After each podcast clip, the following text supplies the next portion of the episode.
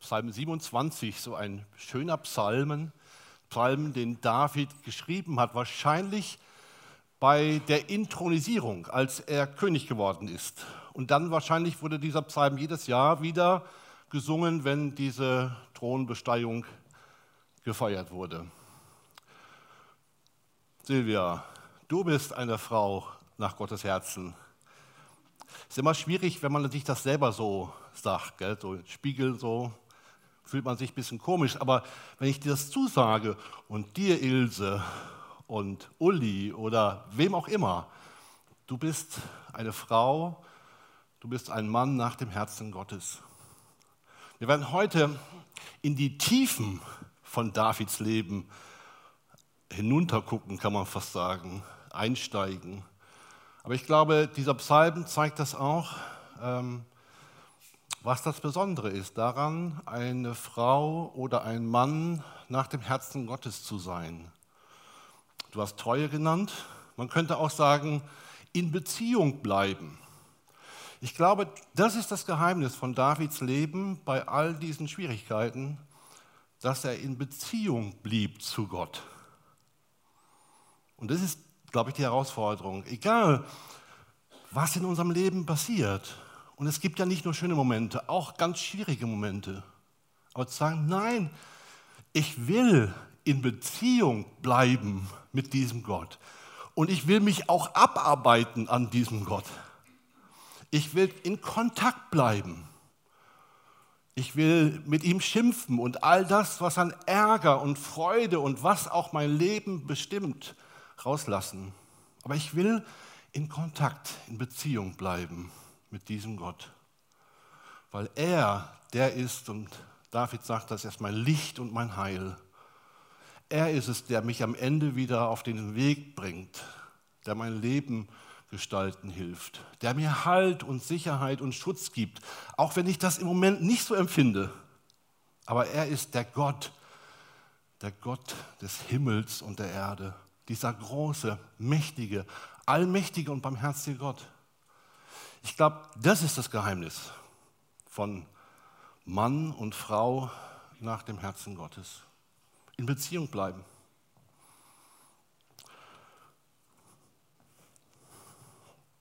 Heute geht es um David und sein zerbrochenes Herz, um eine ganze Reihe von zerbrochenen Herzen. Es geht um David als Vater und auch um die Söhne Davids. Es geht aber auch nochmal um David als Sohn.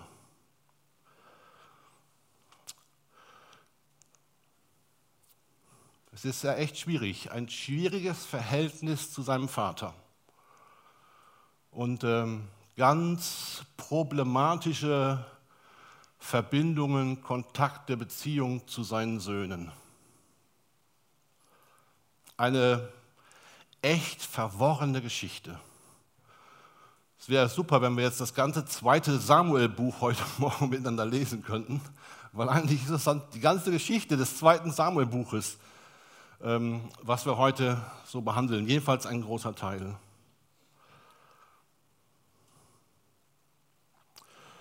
Aber das ist ja schon 3000 Jahre her. Wir werden auch uns, uns auch einige Aspekte aus Davids Leben anschauen. Aber eigentlich geht es mir heute Morgen um uns, um unsere Geschichte mit unserem Vater. Wie hast du deinen Vater erlebt? Wie erlebst du ihn, wenn er heute noch lebt? Hat dich dein Vater geliebt, wertgeschätzt, für das Leben fit gemacht? Denkst du voller Freude zurück an deinen Vater? Oder hat er dich verletzt? übersehen, verachtet oder gar missbraucht. Wie ist die Geschichte mit deinem Vater? Und wie bist du als Vater? Bist du ein Vater? Wie lebst du dein Vatersein? Und wie ist das mit Gott als Vater? Das wird uns heute alles so ein bisschen beschäftigen. Wir nennen unsere Gottesdienste, ja, wie wir es auch schon gehört haben, David, ein Mann nach dem Herzen Gottes. Wenn ich diese ganzen Geschichten lese, einfach nur mal so, ohne den Background, den ich jetzt gerade so erklärt habe, dann, dann fällt einem das schon schwer. Vielleicht kann man auch sagen, so, ähm, ist eine alte Geschichte, völlig andere Kultur, wie heute der Orient zum Beispiel zum Teil. Gott hat das ja auch schon gesagt, bevor er David überhaupt berufen hatte. Da war David vielleicht erst 15 oder 16 Jahre alt. Da hat Gott das nicht zu ihm gesagt, sondern er hat es über ihn gesagt. Wir wissen auch bei anderen Königen, es hat sich manchmal auch ein bisschen geändert. Man kann vielleicht auch sagen, man kann ja unterschiedlich auf ein Leben draufschauen. Helmut Kohl zum Beispiel. Jeder wird sagen, ja, ein bedeutender Politiker, was der alles geleistet hat, einen großen Namen auch hat. Wenn aber man aber das Buch von seinem Sohn Walter Kohl liest, dann ähm, sieht das schon anders aus. Als Vater völlig versagt.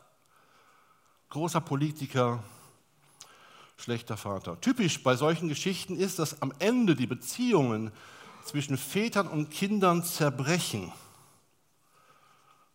Und ich staune darüber immer wieder. Ich kenne etliche Leute, die schon seit 20, 30 Jahren keinen Kontakt mehr zu ihren Eltern haben, zu ihrem Vater. Und man schadet damit ja nicht nur den Vätern, sondern man schadet auch sich selber. So, das, glaube ich, ist ein ganz wunder, schwieriger Punkt auch manchmal im Leben von einigen Menschen. Bei David war es auch so, seine Söhne distanzierten sich immer mehr von ihm. Es gab Putschversuche, sie wollten ihn töten. Und am Ende starben vier seiner ältesten Söhne. Aber in der Draufsicht ist David ein großer König Israels bis heute. Ein bedeutender König, ein großer Politiker und auf dem Schlachtfeld ein bewunderter Stratege. Der hat echt was geleistet in seinem Leben. Aber es ist nun mal einfacher, ein großer Politiker oder Kriegsführer zu sein als Vater, als ein guter Vater. Aber starten wir noch mal ein bisschen früher. Vor seiner Berufung hütete David Schafe für seinen Vater. Er wurde bei der Auswahl des zukünftigen Königs wurde er sogar übersehen von seinem Vater und seinen Brüdern. Die Brüder haben ihn sogar verachtet. Sehr wahrscheinlich war er ein uneheliches Kind. Seine Mutter wird nur einmal genannt. Und David sagt, siehe, in Schuld bin ich geboren und in Sünde hat mich meine Mutter empfangen. Das ist eine Formulierung, die sonst nur bei außerehelichen Schwangerschaften angewendet wird. Es heißt hier sogar, es ist sogar die Rede von einem Bastard. Er wird offensichtlich nicht als vollwertiger Sohn betrachtet und deshalb aus dem Familienleben abgeschoben. Und er verarbeitet das ja auch in verschiedenen Psalmen, zum Beispiel den wir gehört haben, schon Psalm 27, sogar mein Vater und meine Mutter haben mich verlassen, aber der Herr nimmt mich auf.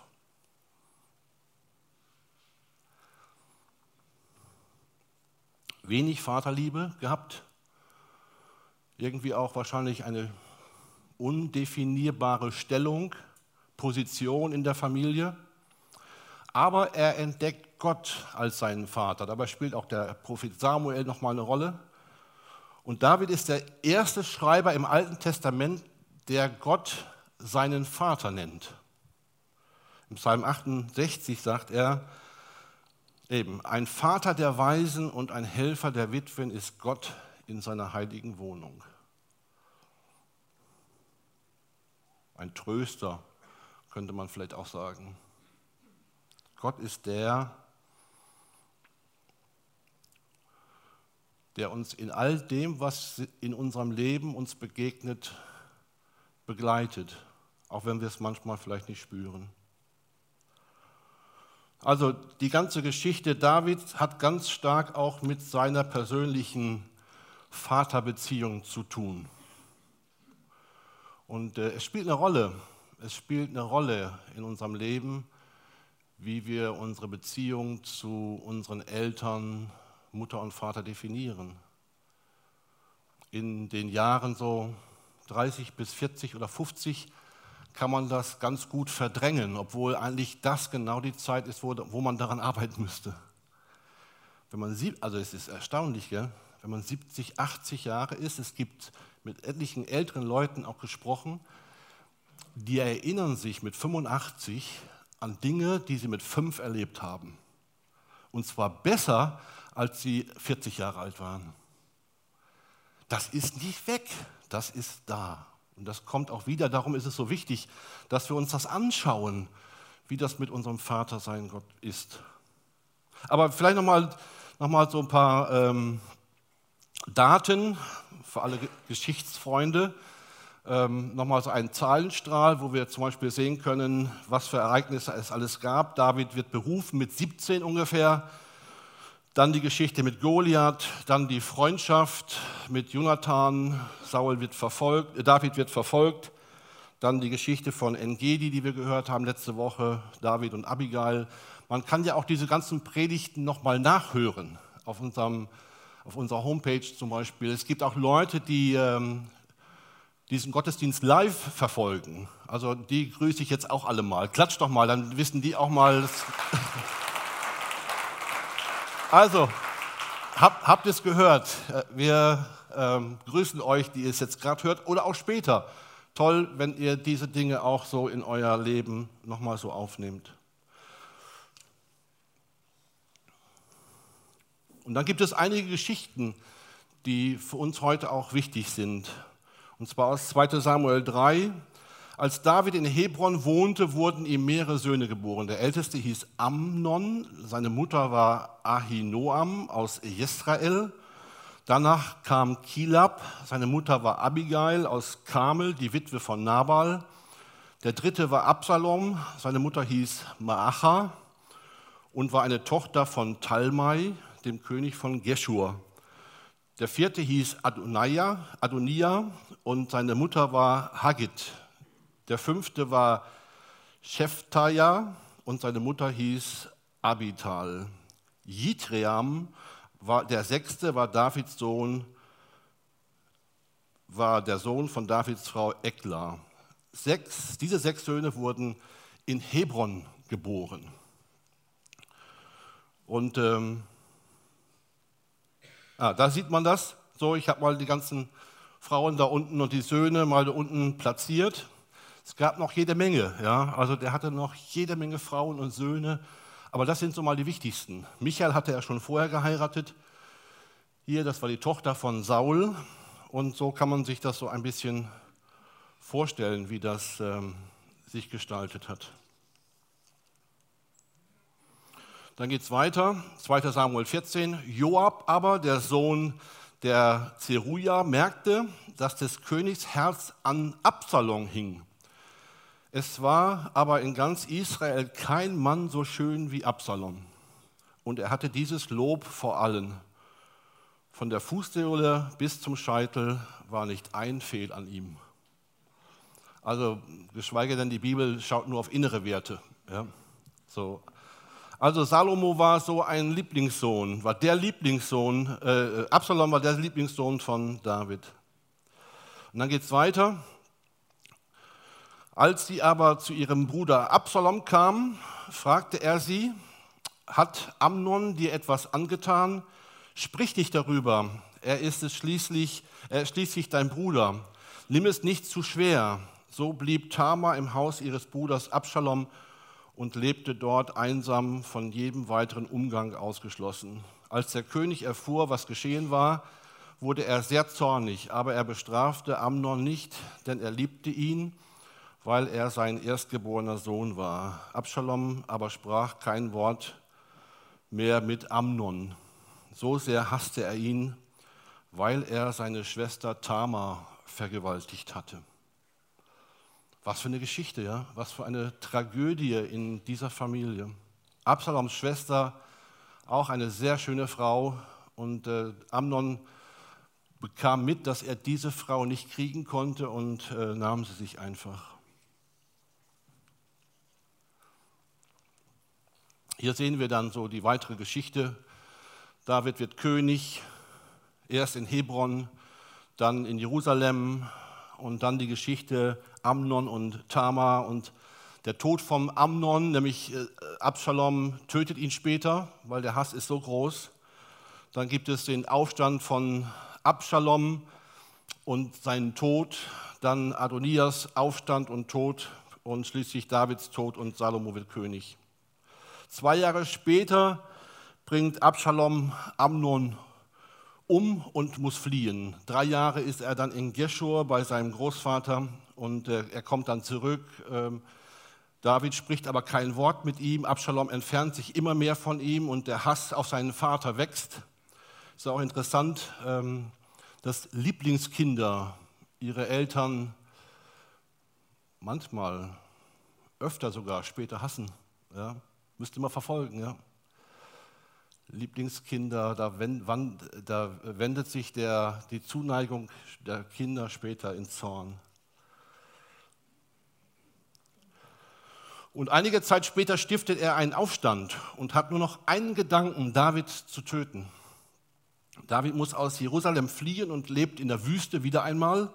Und dort kommt es zur entscheidenden Schlacht zwischen ihm und dem Heer von Absalom.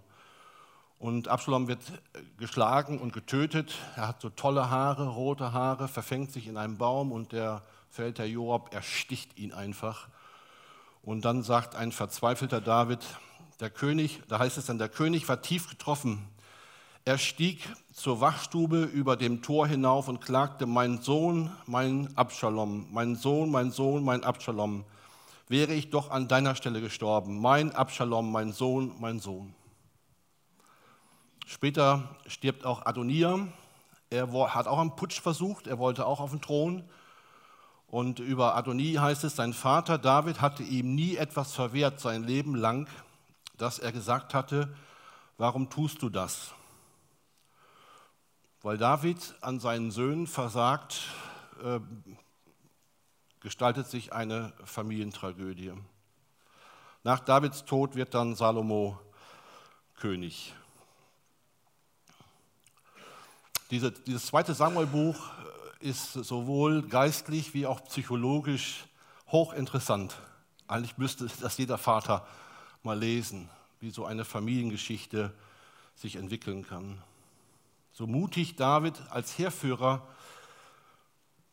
war und auch für Gottes Sache eintritt, trat, wir denken an Goliath, so nachlässig, so gleichgültig, so inkonsequent und so desinteressiert war er als Vater. Man könnte natürlich jetzt sagen, ja, Kultur und wie soll man das mit so vielen Kindern und so vielen Frauen irgendwie schaffen?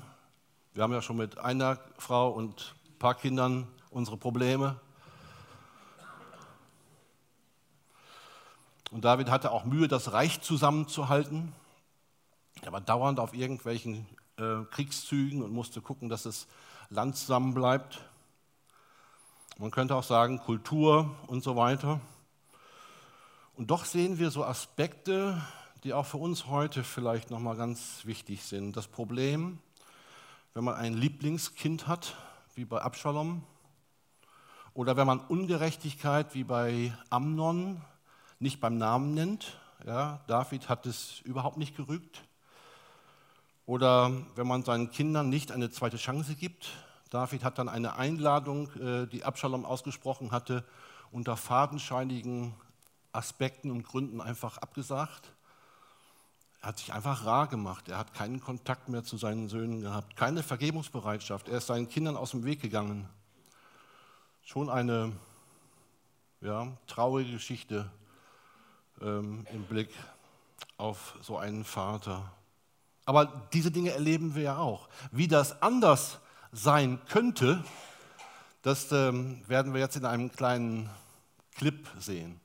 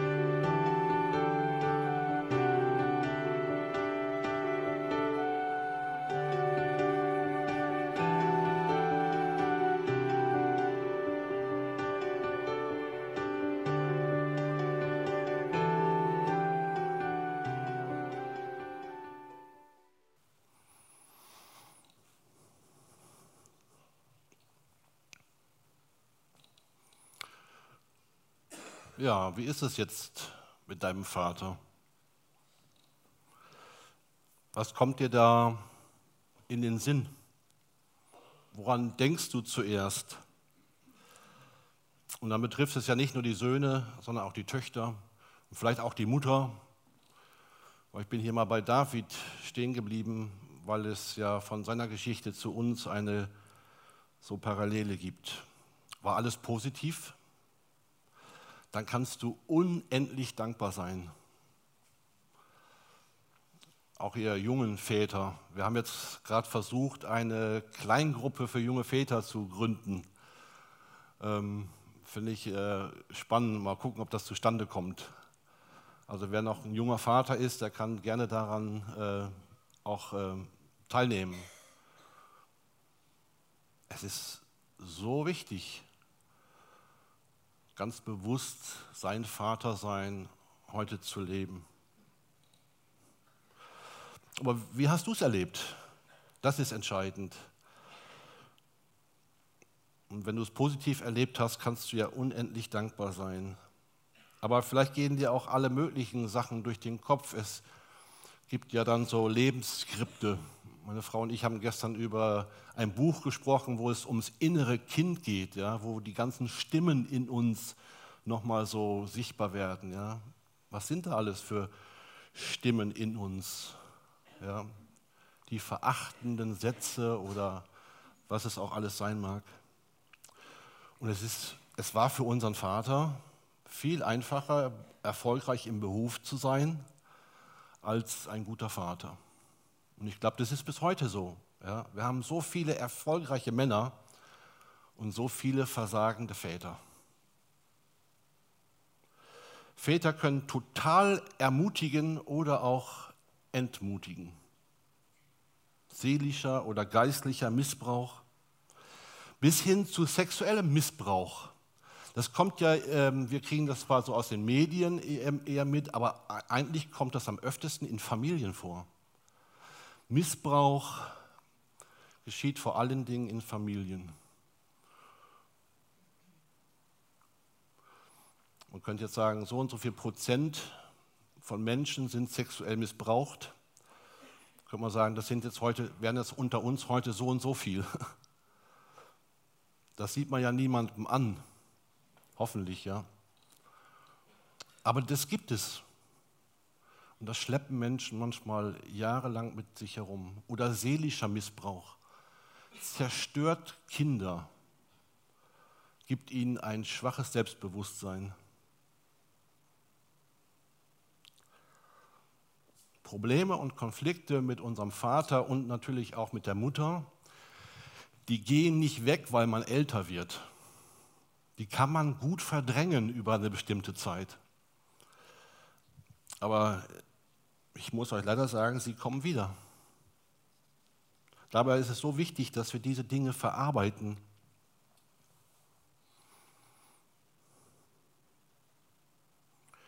Dass wir uns versöhnen mit unserer Geschichte mit dem Vater und manchmal eben auch mit der Mutter. Wir brauchen so eine innere Heilung unserer Seele.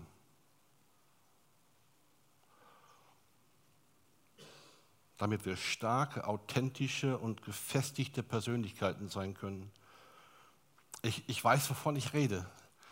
Ich habe das alles durchbuchstabiert. Und ich war schon Pastor, als ich nochmal sehr intensiv an meiner Beziehung zu meinem Vater gearbeitet habe.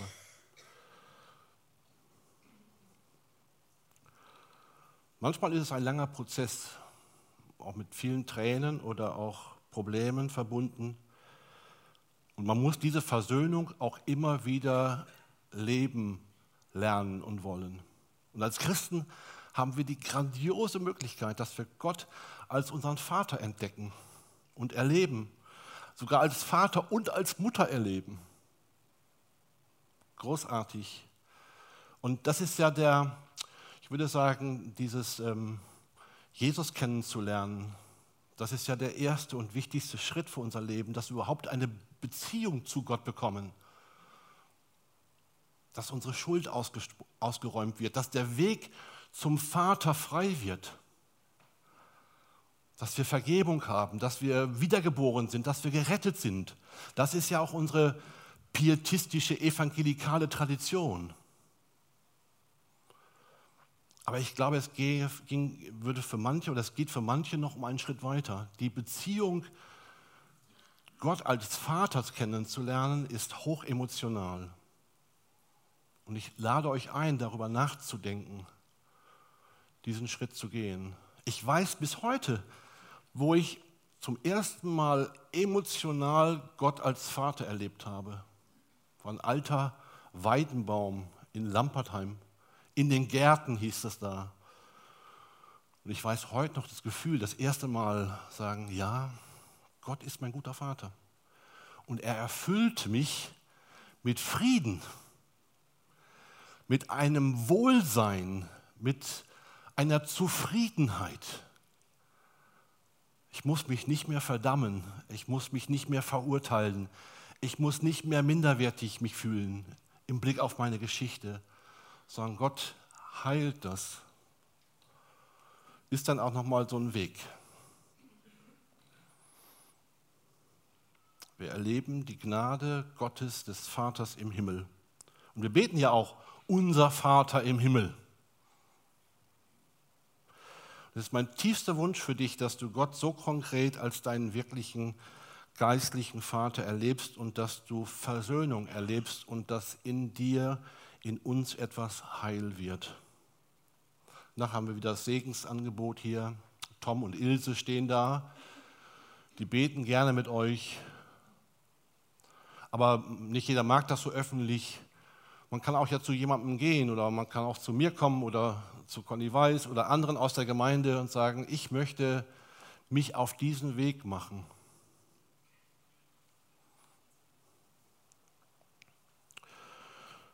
Dann heißt es, gepriesen sei Gott, der Vater unseres Herrn Jesus Christus, denn er ist ein Vater, der sich erbarmt und ein Gott, der auf jede erdenkliche Weise tröstet und ermutigt. Und werde euer Vater sein und ihr werdet meine Söhne und Töchter sein. Das sagt der Herr, der allmächtige Gott.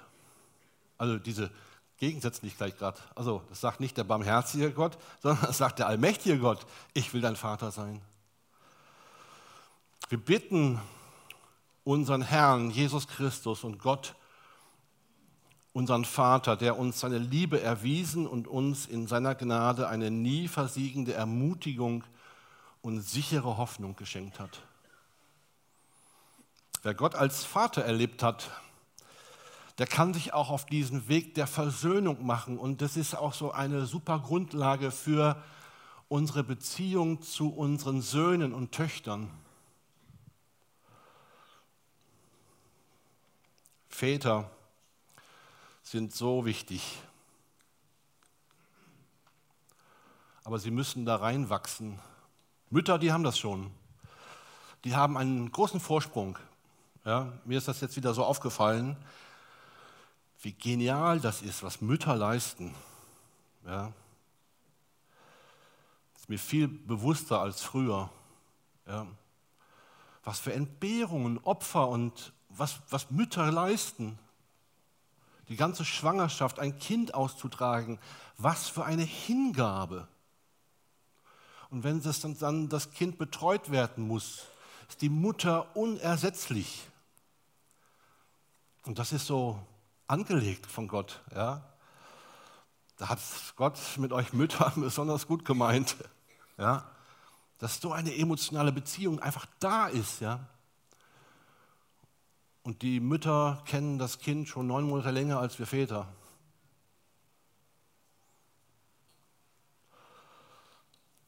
Wir Väter haben es da schwerer. Großväter haben es dann wieder ein bisschen leichter. Aber die Väter haben es schwerer. Wir müssen uns für diese Hingabe an unser Kind, an die Beziehung zu unserem Kind bewusst entscheiden wenn wir uns dafür nicht bewusst entscheiden, sagen, ich bin der Vater von diesem Kind. Ich möchte dieses Kind wertschätzen und ermutigen und ich möchte dieses Kind fit machen fürs Leben.